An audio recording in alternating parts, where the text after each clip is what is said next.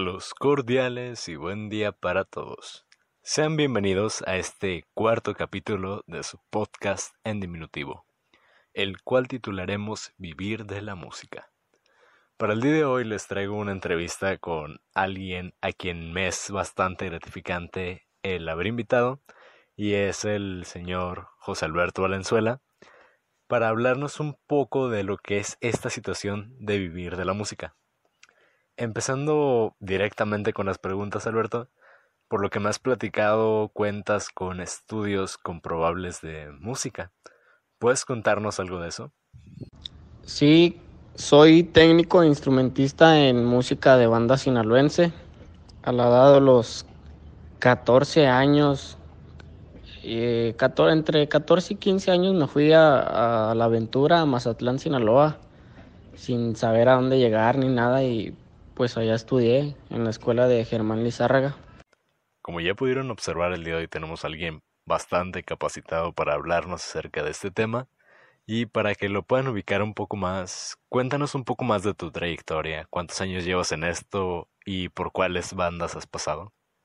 Pues mi gusto por la música empezó desde niño, porque en mi familia pues todos eran músicos y ahí mis tíos, mis primos tenían un, un grupo versátil y pues a mí me gustaba andar ahí desde bien niño, pero yo empecé en la música como a los 10 años, 9, 10 años. Como ya pudieron observar el día de hoy tenemos a alguien bastante capacitado para hablarnos acerca de este tema y para que lo puedan ubicar un poco más, cuéntanos un poco más de tu trayectoria, cuántos años llevas en esto y por cuáles bandas has pasado. Pues mi primera banda fue la banda Felina, que era de mi familia, y luego me fui a estudiar a Mazatlán y ahí anduve con una banda que se llamaba La Ejecutiva, y luego me regresé para acá y me fui a trabajar todos los fines de semana, me iba a la ciudad de Monterrey con una banda que se llama La Abandona Después me vine para acá, para mi tierra, y aquí he andado en bandas como La Bandalera, La Terrones, y actualmente con una banda que se llama Banda Toro Viejo. Para los que no son de la región norte de México, las bandas que nos acaba de comentar Alberto son bastante reconocidas en lo que es la parte noreste del país.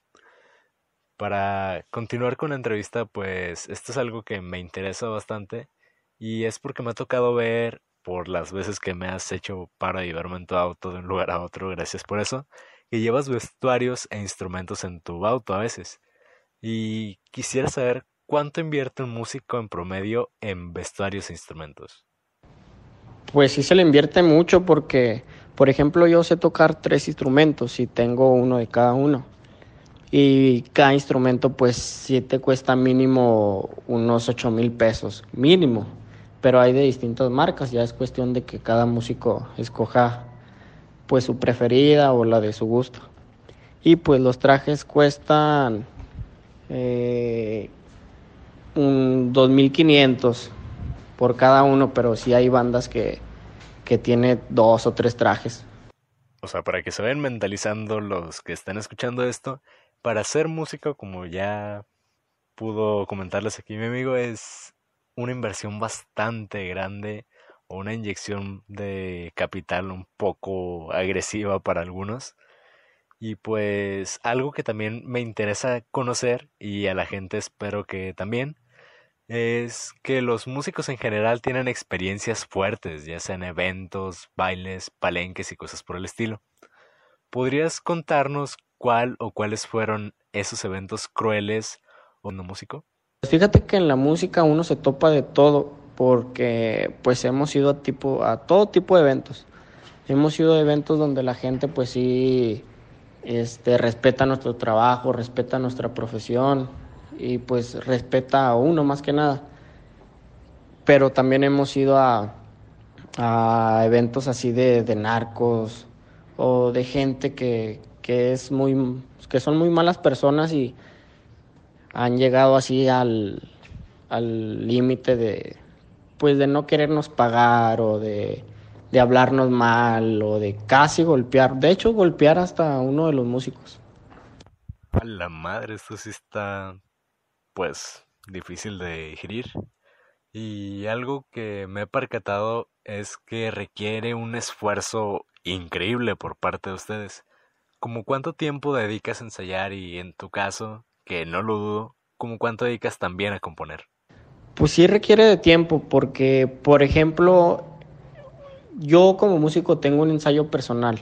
O sea, así de yo me pongo a ensayar solo en mi casa, mm, pues una hora, entre una hora y dos, y luego si me pongo a escribir canciones, pues ya son otras dos horas, y luego si tengo ensayo con la banda, pues ya el ensayo con la banda, pues ya tarda dos horas, pues sí requiere tiempo. Pues sí es bastante lo que tienes que invertir en ello, tanto de dinero como en tiempo. Y esto espero que sea un mito, pero he escuchado decir que al vivir de la música descuidas otras facetas de tu vida. ¿Crees que se ha visto afectada tu vida personal por el hecho de vivir de la música? Pues sí siento que ha afectado mi vida personal porque como empecé desde muy niño, pues como que no disfruté mucho mi infancia. Este, no asistía a, los festejos, a fechas importantes, o a cumpleaños de, de alguno de mi familia o nacimientos.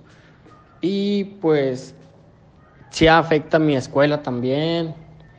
Y pues ahora que, que tengo yo mi hijo, pues también sí me, sí me pierdo de muchas cosas de él.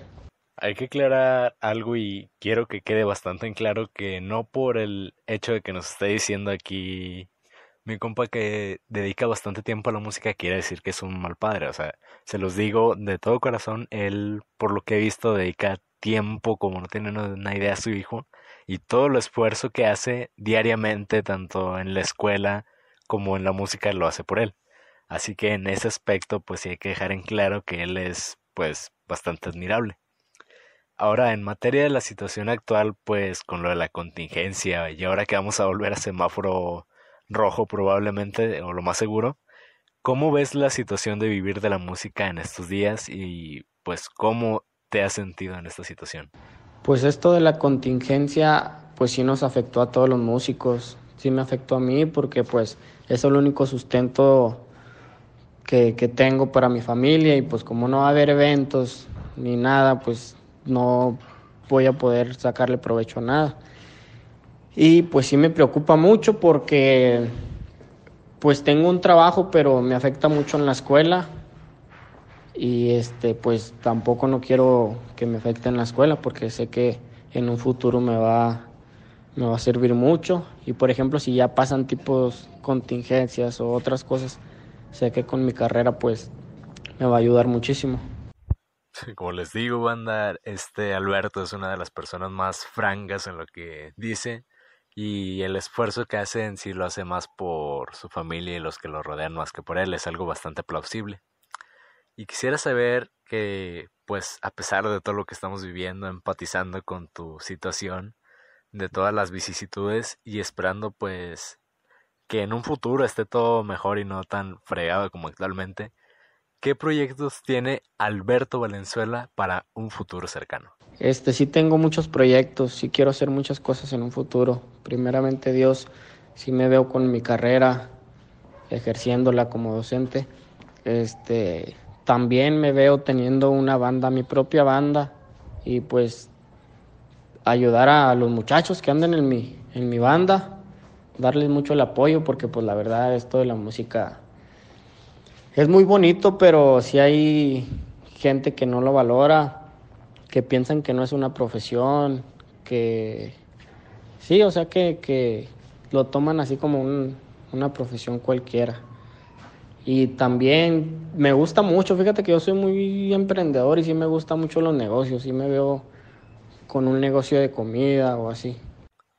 Algo también de lo que me he percatado bastante es que tú comentas mucho que los músicos deberían de valorar muchísimo más su trabajo y como veo pues tus proyectos van enfocados a hacer ver dicho valor de una manera en que lo que vas ganando lo puedas ir invirtiendo y eso es otra cosa que también admiro de ti.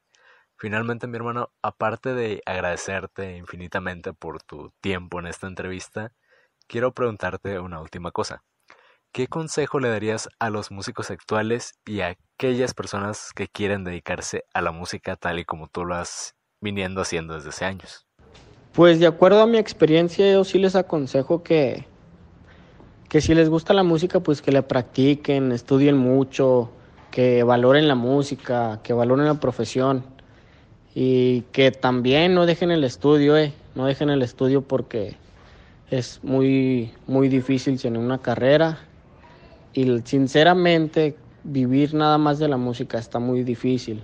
Por ejemplo, he pasado muchas cosas que a veces no hay trabajo o por ejemplo ahora con esta contingencia que vive uno de, esto y que pues paran los eventos y nada.